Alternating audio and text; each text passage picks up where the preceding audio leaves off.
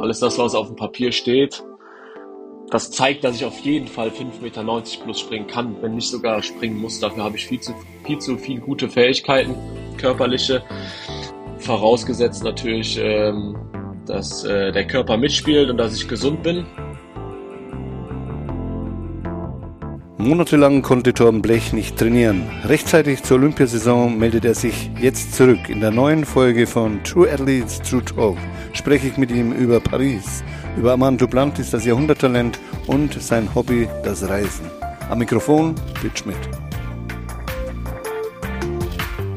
Torben, schön, dass du bei unserem Podcast dabei bist und ich steige gleich ein mit der ersten Frage. Was ist das Besondere am Stabhochsprung? Also zum einen ist natürlich der Stabhochsprung Teil des Zehnkampfes. Das ist die eine Faszination, weswegen ich beides immer gerne gemacht habe. Das Schöne am Stabhochsprung ist einfach, ähm, wenn du am Wochenende, glaube ich, mal nicht so hoch springst, kannst du nächste Woche wieder springen.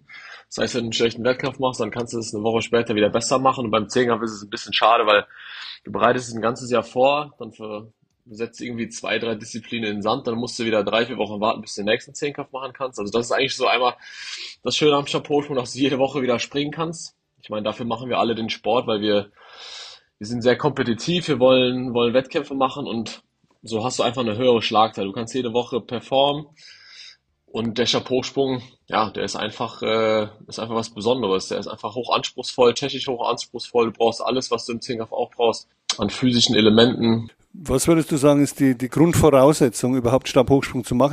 Was man dafür braucht. Also erstmal braucht man natürlich eine gewisse Frische im Kopf. Der Stabhochsprung ist eine, eine Disziplin, wo du ungefähr an zehn Stellschrauben stellen könntest, um hoch zu springen. Und wenn du beim Wettkampf stehst oder auch im, Training stehst und an zu viele Sachen denkst, dann funktioniert das Ganze nicht. Das ist schon mal das eine. Du musst im Kopf irgendwie relativ klar bleiben. Ähm, und die physischen Voraussetzungen sind, sind auch irgendwie ganz klar. Ich meine, wir wollen alle möglichst schnell sein, wir wollen alle möglichst stark sein, wir müssen sehr, sehr gut touren können. Ähm, koordinative Fähigkeiten sind sehr, sehr wichtig. Also eigentlich ist dieses, dieses Gesamtpaket ähm, was du brauchst. Du brauchst, brauchst wirklich alles. Also wenn du, wenn du, keine Ahnung, keine, keine gute Sprungkraft hast, dann, dann fehlt dir halt ein guter Takeoff. Dann musst du das wieder wettmachen durch bessere turnerische Fähigkeiten oder so. Aber um ein sehr, sehr guter Chapeausprung zu sein, sollte alles da sein. Würdest du mit mir d'accord gehen, zu sagen, ist eine der schwierigsten Disziplinen in der Leichtathletik, Stabhochsprung? Äh, ja, auf jeden Fall. Das ist mit Abstand die schwerste Disziplin der Leichtathletik und ich lehne mich damit auch weit aus dem Fenster. Das ist die schwerste Sportart der Welt. Das denke ich, da kannst du durchaus dich aus dem Fenster lehnen. Also ich kann mir das sehr gut vorstellen. Du hast, ich habe es vorhin gesagt, eine, eine Bestleistung, wenn, ich es richtig im Kopf habe, in, in, der Halle von 5,86 Meter. Kannst du dich noch an den Wettkampf erinnern, äh, wie du da gesprungen bist mit dieser zur Bestleistung? Ja, ich kann mich da auf jeden Fall noch gut dran erinnern. Das war 2021 im, im Februar, glaube ich in Düsseldorf im PSD Bank Dome beim ISTAF Indoor. Das ist sowieso eins meiner Lieblingsmeetings, muss man sagen. Gerade in der Halle, das macht einfach immer tierisch Spaß. Die Nähe zu, oder die Nähe nach zu Hause. Das heißt immer ganze Familie und Freunde sind dabei. 2021 war es leider nicht so, weil es Corona-Jahr war. Deswegen ist es ein bisschen, bisschen mehr noch in Erinnerung, weil es einfach so was Besonderes war. Die ganze Halle war quasi leer mit, mit ein paar Ausnahmen. Ähm, ja, aber an den Wettkampf kann ich mich noch gut erinnern. Das war einer, einer der, der reibungslosen Wettkämpfe, die so einfach liefen, ohne dass man groß nachgedacht hat, so diesen Flow, die man, den man einfach, nach dem man immer so strebt. Das war genau so ein Wettkampf. Ja. Wie geht man dann dran, wenn man dann so eine Bestleistung, 5,86, ich meine, das ist absolute Weltklasse, da brauchen wir gar nicht rumdiskutieren. Äh, wie geht man dann so beim nächsten Wettkampf rein, wenn man weiß, von einer Woche, boah, da habe ich so einen, so einen tollen Wettkampf gehabt. Ist da ein gewisser Druck dann da oder muss man versuchen, so locker wie möglich zu sein oder wie du vorhin schon mal gesagt hast, nachdenken hilft da überhaupt nicht, ne? sondern du musst jeden Wettkampf neu performen. Also ich glaube, Druck macht uns jeder, macht sich jeder selber von uns, von uns Athleten. Ich meine, wir haben alle unsere, unsere Vorstellung von Erfolg, unsere Vorstellung, was wir leisten wollen. Und wenn du dann natürlich eine Bestleistung springst und dann auch vorne so in die Weltspitze irgendwo mit einstößt mit so einer Leistung, ähm, klar fängt dann an erstmal im Kopf einiges zu rattern. Oh krass, was habe ich jetzt hier geleistet? Dann hat man vielleicht auch direkt mal die Gedanken im Kopf, oh, bin ich überhaupt jetzt in der Lage, das wieder abzurufen? Ähm, und auch da muss man irgendwie so den Weg finden, damit umzugehen, zu sagen, okay, ich bin nie gesprungen, weil ich es einfach drauf habe, weil ich ein guter Athlet bin, mit einer gewissen, mit einem gewissen Selbstbewusstsein einfach dann zum nächsten Wettkampf fahren. Das heißt jetzt nicht mit einer Arroganz oder Überheblichkeit, aber einfach mit einem, mit einem positiven Selbstbewusstsein. Und dann, ähm, und ich glaube, da die Leute, die mich kennen und die mich auch bei Wettkämpfen beobachten, sehen, dass ich da auch einfach der Typ bin, der der gerade über diese Lockerheit kommt mit, mit cooler Musik, entspannter Musik, mit einem Lächeln auf den, auf den Lippen. So, wenn du diese Lockerheit und die Kombination mit einem Selbstbewusstsein hinbekommst, dann zum nächsten Wettkampf fährst und dann äh, technisch viele Dinge richtig machst, dann, dann springst du wieder so. Und das war bei mir damals in dem Winter auch so. Ich bin die, die Woche danach dann auch direkt wieder 581 gesprungen in Berlin. Genau, aber Hochsprung kann auch passieren, dass du dann eine Woche später auf einmal 5,50 Meter springst, weil ein, zwei kleine Sachen nicht passen. Das ist, äh, das ist leider der Chapeausprung. Die Technik muss eben immer hundertprozentig sein und dann gute Technik heißt äh, gute Höhen dann im Normalfall. Nun ist es ja so, als Spitzensportlern ist es immer wichtig, dass man gesund bleibt. Bei dir, du hast öfter mal Rückschläge durch Verletzungen bekommen, bist auf einem guten Weg gewesen, dann kam wieder eine Verletzung dazu. Wie hast du es immer wieder geschafft, dich dann neu zu motivieren nach so einem Auf und Ab, das man ja immer wieder dann miterlebt? schwer zu sagen ist es jetzt nicht, weil wir haben, wir haben alle irgendwie unsere Ziele und wenn man sich dessen bewusst ist, dass diese Phasen halt in so einer Karriere dazukommen, ob das jetzt einmal, zweimal oder zehnmal ist, das kann man, kann man nicht vorausschauen, aber wenn, wenn, wenn man vom Kopf weiß, dass die Phasen dazukommen, dass es Monate gibt, wo es nicht läuft, wenn man dann Menschen um einen hat, die einen da aufbauen, die, äh, die einen da auch irgendwie mit durchziehen, die einem dann irgendwie Motivation geben, genau das gleiche mit einem Trainer oder einer Trainerin, die dann allen sagen, okay, das ist jetzt eine, eine Scheißsituation, aber wir, wir machen das schon. Du machst jetzt die Reha und, und du bist nächstes Jahr besser als vorher. Also du, du brauchst da schon Leute an der Seite, die dich ja, die dich da, glaube ich, so aufraffen und die habe ich immer, immer gehabt, weswegen ich da, glaube ich, auch dann so lange dran geblieben bin, weil die, die Anfangsjahre meiner Karriere gerade so zwischen, ich sag jetzt mal, zwischen 16 und Anfang Mitte 20 waren da wirklich immer sehr, sehr durchwachsen. Ähm, da gab es natürlich auch schwerere Phasen. Aber ja, ich hatte immer Leute da, die mich da weiter motiviert haben und ich habe immer, immer ein großes Ziel gehabt. Das habe ich als kleiner Junge schon in, in Freunde, Freundebuch reingeschrieben. Das habe ich vor ein paar Wochen mal gesehen, dass ich zu Olympia möchte und wenn du dieses Ziel hast und auch irgendwie trotzdem ja Jahr für Jahr trotz der Rückschläge dem näher kommst, dann willst du ja auch irgendwo nicht aufgeben und äh, dem Ziel hinterherlaufen und danach streben und das war immer dann auch der große Antrieb. Wie wichtig ist in so einer Situation dann der Trainer oder die Trainerin? Du trainierst ja bei Christine Adams, die selber äh, jahrelang aktiv Stabhochsprung betrieben hat. Ja, ist, äh, ist elementar wichtig. Wenn du jetzt einen Trainer hast, der dir, dir dann auch als Athlet das Gefühl gibt, okay, du bist jetzt schon wieder verletzt, du hast eigentlich gar keine Voraussetzung, um auf dem Niveau Sport zu machen. Das gibt dir eine, eine weitere Unsicherheit. Also ich glaube, dass der Trainer dann einen sehr, sehr, sehr großen Anteil hat und auch in Bezug auf Christine, muss ich sagen, könnte ich mir dahingehend auch keine bessere Trainerin vorstellen, weil Christine da einfach genau weiß, was, was sie in welcher Situation halt sagen muss. Wenn ich nach Hause gehe nach so einer Verletzung, wie auch letztes Jahr, ähm, wie man damit zusammen dann umgeht und sich dann auch einen Plan macht, einen langfristigen Reha-Plan und sagt, okay, wir arbeiten mit kleinen Zielen. Das erste Ziel ist, wieder zu joggen. Das zweite Ziel ist, dann vielleicht drei Wochen später schnellere Koordination zu machen und ja, jemanden, der da einfach einen Plan hat, der aber auch weiß, was er in was für Situationen sagen muss und mit dem man an gemeinsamen Zielen arbeitet, ist schon sehr, sehr wichtig. Gab es mal einen Punkt, wo du auch mal direkt gedacht hast, ich weiß nicht, wie lange ich das noch mitmachen möchte, ans Aufhören mal gedacht hast? Ja, das gab es auf jeden Fall ein, zwei Mal, wo es auch, äh, ja, wo die Gedankengänge natürlich auch irgendwie mal wirklich deutlich präsenter waren als in anderen Phasen. Die gab es auch, aber auch da muss ich sagen, habe ich äh, immer irgendwie jemanden gehabt, der gesagt hat, okay, du bist damit noch nicht fertig und du hast da zu viel, zu viel Möglichkeiten und glaub an dich, wir glauben auch an dich und deswegen bin ich dann doch im Endeffekt immer wieder dran geblieben. Nun hast du ja in diesem Jahr wieder eine Möglichkeit, ein ganz großes Ziel zu erreichen. Olympia findet statt in Paris. Ist das dein, ja, ich sag's mal, großes sportliches Highlight für 2024? Ja, absolut. Das ist äh, mein, mein riesengroßes Ziel, was auch über allem steht. Ähm, dem ordne ich da jetzt auch erstmal alles unter. Ich meine, ich habe mein großes, mein großes sportliches Ziel, das war ein Teilnahme bei Olympischen Spielen, habe ich mir erfüllt in Tokio, aber ich muss einfach dazu sagen, dass Tokio mich in keinster Weise irgendwie glücklich oder befriedigt hat. Also von, von dem, was ich mir an Olympia vorgestellt habe. Natürlich die Situation mit Corona, dass da keine Zuschauer waren. Es war nicht dieses olympische Leben im olympischen Dorf. Es ist alles, was drumherum Olympia ausmacht, wurde uns quasi ja irgendwo weggenommen, was ja natürlich in der, in der Phase oder in der Zeit auch komplett legitim ist.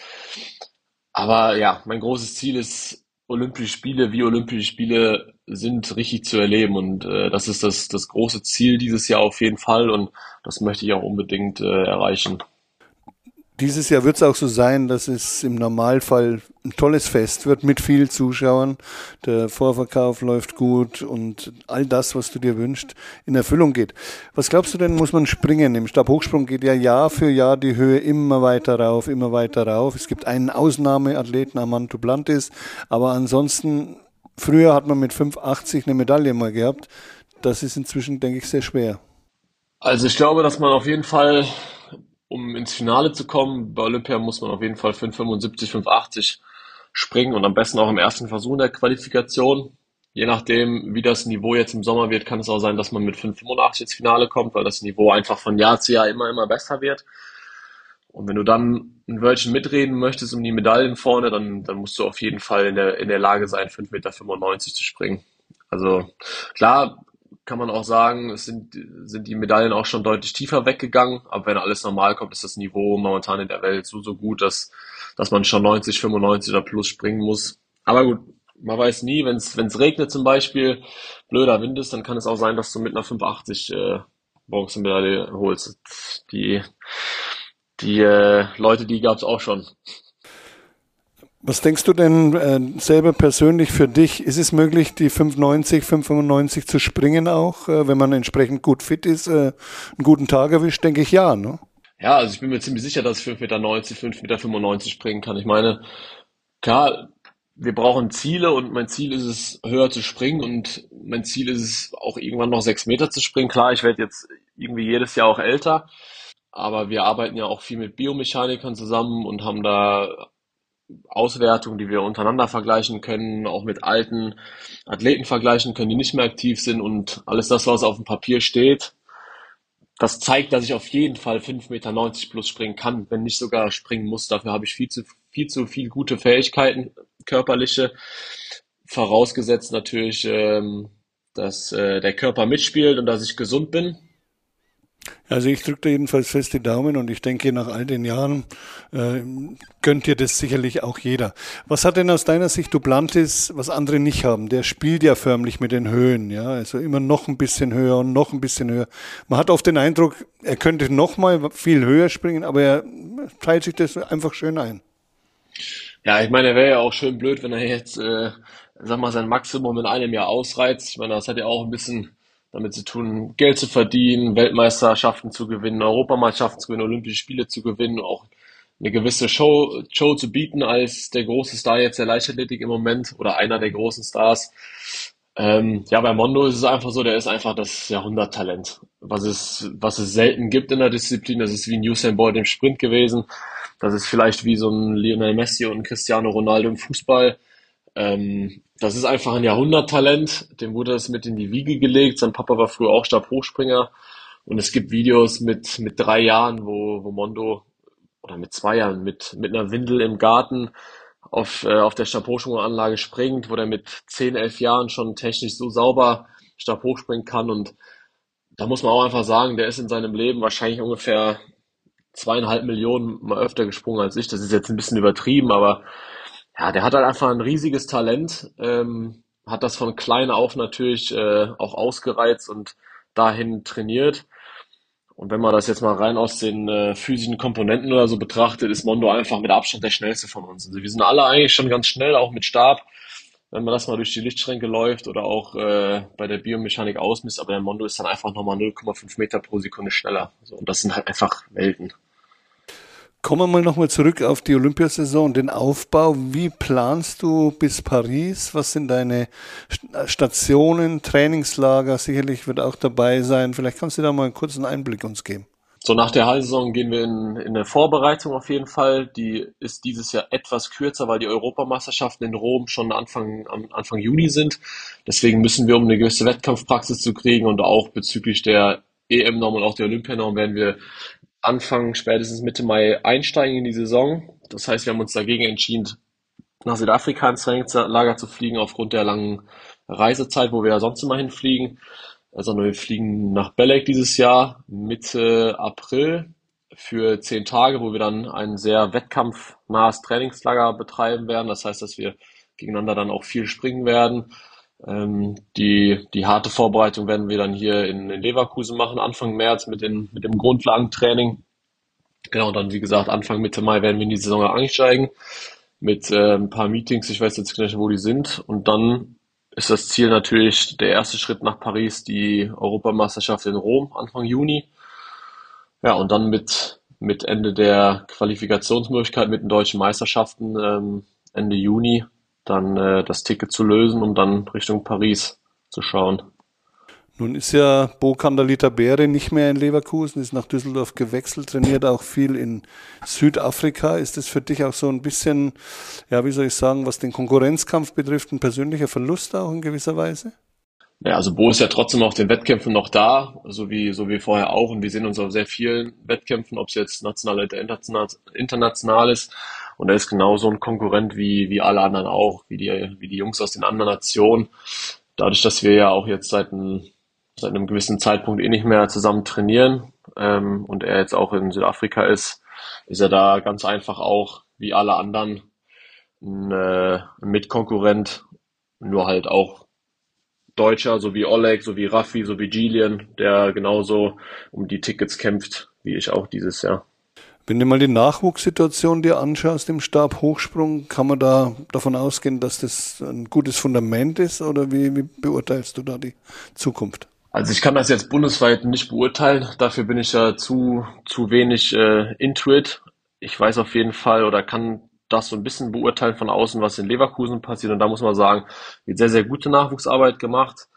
Ähm, das fängt schon an mit der Talentsichtung, die bei, bei Klein auf durchgeführt wird und ähm, mit dem Marvin Kaspari bei uns, der, der den Nachwuchsstab Hochschule macht, haben wir da, glaube ich, einen sehr, sehr guten Mann und auch in, in, in seiner Trainingsgruppe gibt's drei, vier Jungs und Mädels, die da wirklich äh, sehr, sehr großes Potenzial und Talent auch haben und die auch große Schritte machen Jahr für Jahr. Also da weiß ich auf jeden Fall, dass da ein bisschen was nachkommt. Und den Rest, die Restbreite in Deutschland, das kann ich ganz schlecht beurteilen. Ähm, Wäre auf jeden Fall schön, wenn, wenn von unten in den nächsten Jahren noch mehr hochkommt, damit äh, gerade die Leichtathletik oder auch natürlich der Stabhochsprung da, da weiter äh, ja, von unten aufgerollt wird. Wenn du mal nicht mit Leichtathletik beschäftigt bist, nicht trainierst, was hast du für Interessen? Was gibt es für dich, wo du sagst, wenn ich mal die Zeit dazu habe, dann interessiere ich mich für ja, andere Sportarten, für Lesen oder was, was sind da Dinge, die ein Torben Blech dann äh, für sich gut findet? Das, was mir sehr, sehr viel Spaß macht und auch neben dem, ich sag mal, Sport viel, viel Energie auch gibt, ist, ist vor allen Dingen das Reisen. Ähm, ich war letztes Jahr fast viereinhalb, fünf Wochen in Skandinavien unterwegs, ein bisschen bedingt auch meiner Fußverletzung. Ähm, aber das muss ich sagen, das ist das, was mir neben dem Sport am meisten gibt, was mir am meisten Spaß macht. Ähm, meine Kamera, die habe ich immer dabei und mache mach gerne auch Fotos. Ja, sonst interessiere ich mich natürlich auch für viel anderen Sport. Ich gucke sehr viel anderen Sport. Ich bin leider einer, der noch äh, den Fußball zu viel unterstützt, indem ich jede Woche die Spiele mir anschaue. Ähm, ja, aber das Reisen, würde ich sagen, ist das, was, was ich neben dem Sport eigentlich am, am liebsten mache. Ja.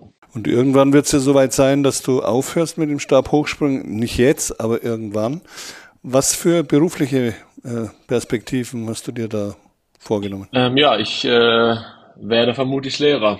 Lehrer für Wirtschaftspolitik und Sozialwissenschaften und Sport. Ähm, da bin ich gerade im Studium seit einigen Semestern und äh, mache das auf jeden Fall nebenbei und da wird mein beruflicher Weg sehr wahrscheinlich hinführen. Dann haben wir bei uns immer so ein kleines Assoziationsspiel. Ich gebe dir vier Begriffe vor und du sagst, was dir dazu einfällt in ein, zwei Sätzen. Also das ist immer noch ein bisschen besser, wie, wie immer nur ein Schlagwort wieder zurückzugeben. Zehnkampf. ich würde jetzt als erstes sagen Körperverletzung. okay, ähm, und sonst, ja, Körperverletzung und Zusammenhalt. Deutscher Fußballmeister 2024. Also, da sage ich ganz, ganz klar zu FC Schalke 04. Nein, Spaß beiseite, das wird leider nicht mehr passieren, aber dadurch, dass ich in Leverkusen wohne, wird der, werden die, die Leverkusener dieses Jahr Meister. Glück. Habe ich mit meiner Familie, meinen Freunden, mit all meinen Ängsten und Liebsten um mich herum. Und dein größter Traum? Ich würde gerne eine internationale Medaille gewinnen. Du hast ja vorhin mal erwähnt, dass mentale, ähm, mentale Stärke auch sehr wichtig ist im Stabhochsprung. Man muss im Kopf frisch sein, so hast du es, glaube ich, formuliert. Äh, wie wichtig ist es aus deiner Sicht, auch daran zu arbeiten, um erfolgreich zu sein?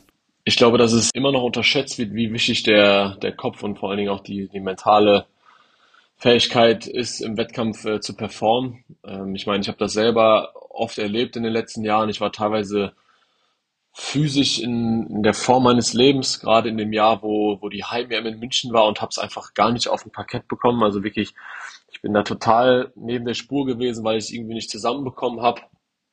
Und das Beispiel jetzt zum Beispiel, ich meine, meine Vorbereitung war extrem schwierig, dadurch, dass ich fast sieben, acht Monate ausgefallen bin durch meine Fußverletzung. Bin jetzt erst seit Anfang Mitte Dezember im, im Training richtig. Das sind anderthalb Monate und ich bin trotzdem in der Lage, für 65 und höher zu springen. Also habe, obwohl meine körperliche Form eigentlich weit weg von der Topform ist, trotzdem bin ich in der Lage, auf sehr hohem Niveau Wettkämpfe zu bestreiten. Und das weiß ich, dass das auf jeden Fall durch meinen Kopf halt ausgeglichen wird, weil ich äh, da in den letzten Jahren gelernt habe, meine Emotionen zu kontrollieren, ähm, zu wissen, was du kannst. Ähm, ich arbeite auch äh, mit meiner Mom zusammen, die, die arbeitet mit, oder die ist Hypnosetherapeutin. Das ist so ein bisschen, äh, das ist auch in den letzten Jahren ein bisschen am Kommen. Sporthypnose, was wir gerade erarbeiten. Da arbeitet man ganz viel dem Unterbewusstsein und äh, habe auch eine ganze Zeit lang mit Lothar Lind zusammengearbeitet, dem Sportpsychologen vom, vom Olympiastützpunkt und muss da nur sagen, auch als Tipp für, für jüngere Athleten, das ist keine Schande, wenn man da mit Leuten arbeitet, weil das ist einfach nur ein Handwerk. Das ist genauso Training, wie, wie wenn du im Kraftraum stehst und Gewichte schiebst. Weil der Kopf entscheidet im Endeffekt, glaube ich, über das, über das letzte bisschen, ob du erfolgreich wirst oder nicht erfolgreich wirst. Das mit der Hypnose finde ich ganz interessant. Vielleicht kannst du da noch mal ein bisschen näher eingehen. Wie hat man sich das vorzustellen? Ist man da äh, richtig gehend ja in einer anderen Welt dann, in eine andere Welt versetzt? Ja, das Beschreiben ist ein bisschen schwierig. Das hat jetzt nichts mit dieser klassischen Showhypnose zu tun, die man jetzt aus dem Fernsehen kommt und dann sagt, okay, denken Sie jetzt mal daran, dann wird geschnipst und von, von jetzt auf gleich äh, auf einmal ist man in einer anderen Welt. Also es geht schon so ein bisschen dahin, dass du quasi ein Bewusstsein oder ins Unterbewusstsein geführt wirst und das, das spürt man tatsächlich auch und die Kurzfassung davon ist eigentlich, den Kopf auszuschalten und das Unterbewusstsein arbeiten zu lassen und auch dann in so Wettkampfsituationen quasi, wenn man gestresst ist, Dinge ausblenden zu können oder ausblenden zu können und dass das Unterbewusstsein im Endeffekt die Arbeit tut, die es ja auch eigentlich tun soll. Das heißt, wenn wir zum Beispiel auf der Anlage sind dann ist es anders wie beim Training, dass du auf dem, auf dem Anlauf stehst und denkst, okay, ich muss jetzt die ersten drei Schritte groß machen, ich will am Ende die Technik so und so umsetzen, sondern eigentlich sollte das alles in den Fluss kommen.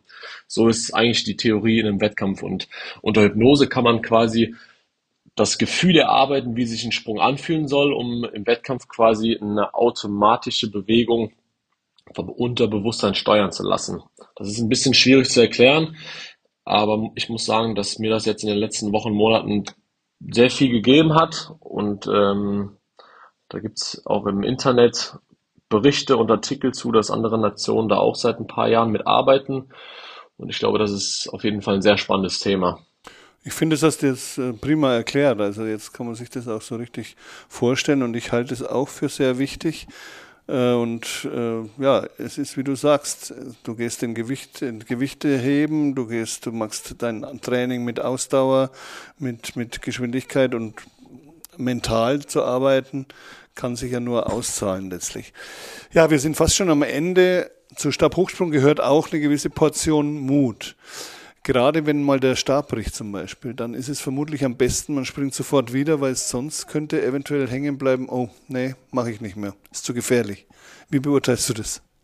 Ja, Mut ist natürlich irgendwo, klar, muss da sein, um Stab hoch zu springen.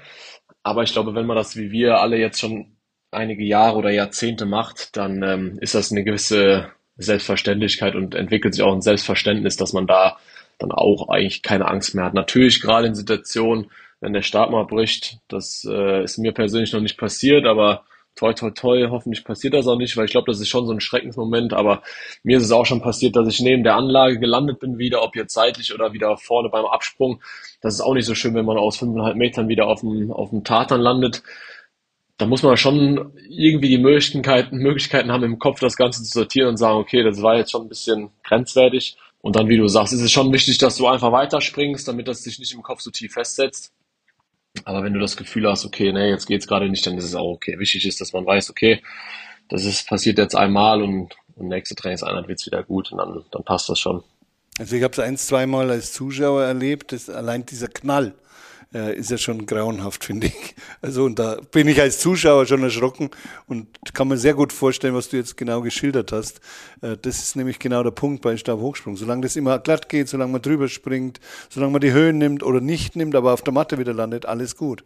Aber es gibt eben auch verschiedene andere Möglichkeiten, die dann weniger gut sind. Und ich wünsche dir auf jeden Fall, dass du immer äh, alles bestens erreichst, was du dir vornimmst. Und danke dir mal und wünsche dir natürlich, dass dein Traum von Olympia in diesem Jahr in Erfüllung geht, dass du verletzungsfrei bleibst. Das war mit das Wichtigste, glaube ich, überhaupt, oder? Ja, danke dir auf jeden Fall. Das ist, das ist das Wichtigste, gerade jetzt nach der langen Verletzungshistorie und der Fuß ist immer noch so ein bisschen am, am Stress machen. Ich habe das momentan ganz gut im Griff, aber ich hoffe, wenn das, wenn das jetzt so bleibt, dann bin ich sehr, sehr guter Dinge, dass die, dass die Saison 2024 eine gute wird.